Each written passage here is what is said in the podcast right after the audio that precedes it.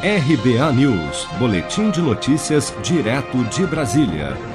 Entre os dias 5 e 11 de julho, a população desocupada no país foi estimada em 12,2 milhões de pessoas, em boa parte pelos efeitos da crise do novo coronavírus, segundo o IBGE.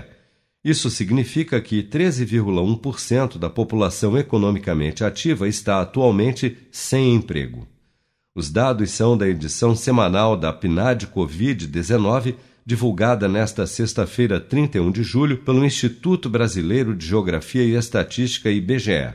A coordenadora da PNAD Covid-19, Maria Lúcia Vieira, destaca que pode haver um aumento da desocupação com o fim da quarentena pessoas que estavam afastadas do trabalho, que tinham como motivação o distanciamento social, já começam a retornar para o mercado de trabalho. Pode ter que ser que algum, alguns desligamentos por aí. E também cai o número de pessoas que não procurou trabalho, embora quisesse trabalhar, e que dava a pandemia como principal motivo. É, com o fim da pandemia, os resultados mostram que pode ser que essa população que antes estava fora da força comece a pressionar o mercado de trabalho em busca de, de alguma ocupação. E a gente já vê um pouco disso nesse aumento aí da desocupação.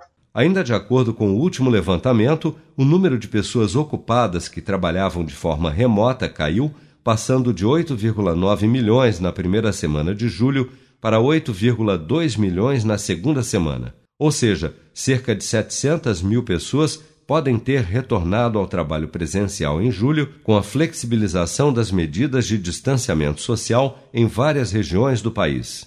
Se você quer começar a investir de um jeito fácil e sem riscos, faça uma poupança no Sicredi. As pequenas economias do seu dia a dia vão se transformar na segurança do presente e do futuro. Separe um valor todos os meses e invista em você. Poupe com o Sicredi, pois gente que coopera cresce